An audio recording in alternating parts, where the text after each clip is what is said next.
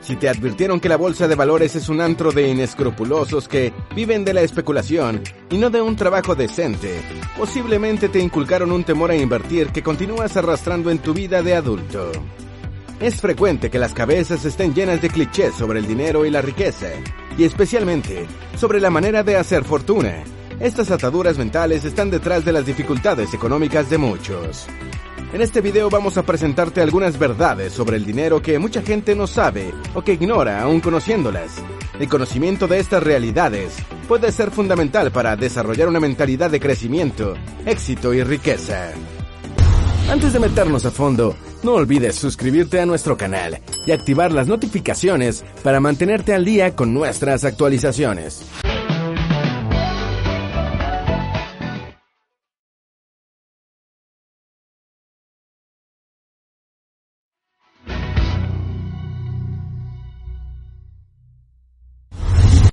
Número 1. Pagarte primero a ti mismo. Funciona.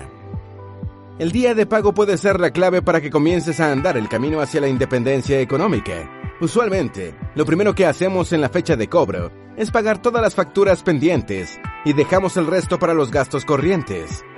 Con frecuencia, agotamos todo el dinero y recurrimos a las tarjetas de crédito para terminar el mes. Lo que te proponemos es que intentes el camino inverso separa primero un monto a ahorrar, como mínimo, un 10% de tu ingreso, y envíalo automáticamente a una cuenta de ahorros de la que puedas olvidarte. Luego, oblígate a vivir con el resto. Esto es lo que se llama pagarse primero a sí mismo. En el argot de las finanzas personales, muchísima gente ha aplicado esta medida para construir un ahorro con el que, después, ha emprendido un proyecto de cambio económico. Número 2. Ahorrar e invertir sin un plan no basta. No tiene sentido que te lances a considerar los méritos de distintas inversiones sin antes decidir cuáles son tus objetivos. Cuando va a hacer un viaje, la gente actúa racionalmente y no selecciona el medio de transporte, auto, ferrocarril, avión, antes de decidir cuál es su destino. En cambio, cuando se trata de un proyecto económico que puede asimilarse a un viaje en varios sentidos, muchas personas empiezan a hacer cosas sin tener claro a dónde quieren llegar.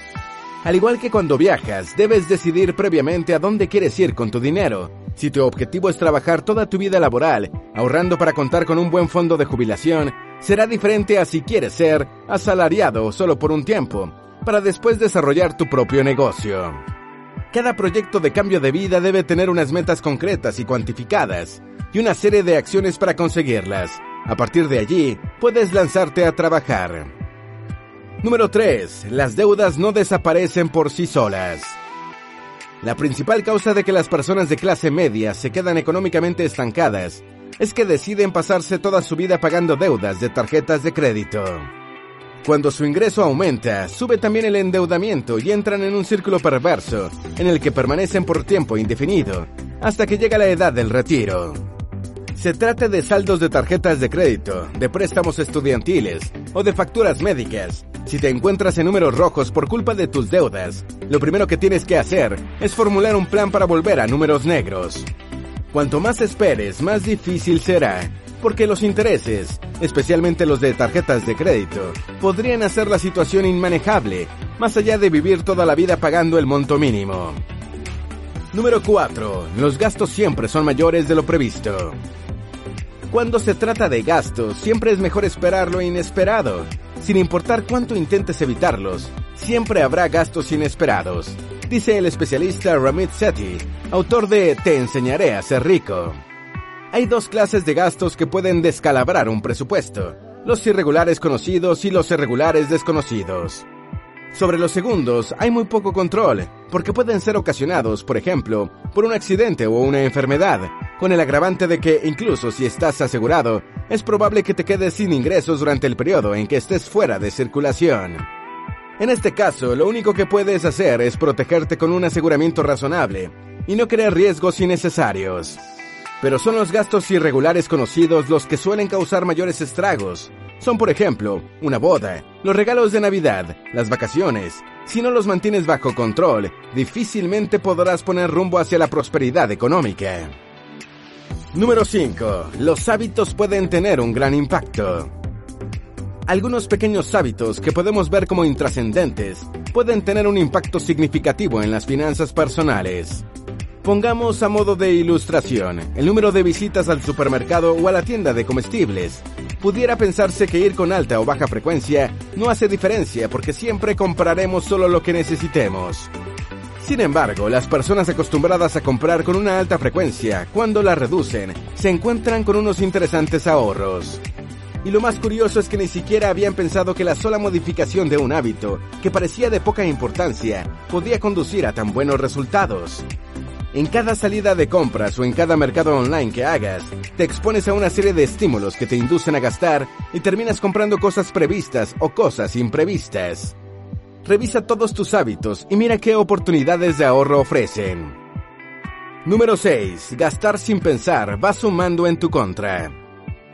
Ya sea que estés añadiendo un artículo a tu carrito virtual de Amazon o a tu carrito real del supermercado, gastar sin pensar resulta muy fácil y en ambos casos el dinero tiene que salir de tu bolsillo.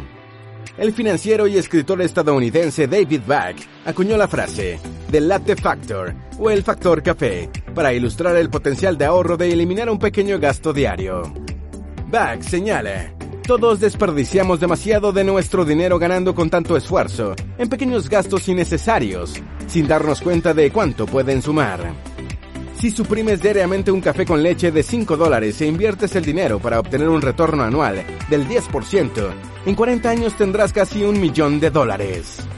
A muchas personas les resultará imposible sacrificar su café con leche, pero todos tenemos uno o varios factores late.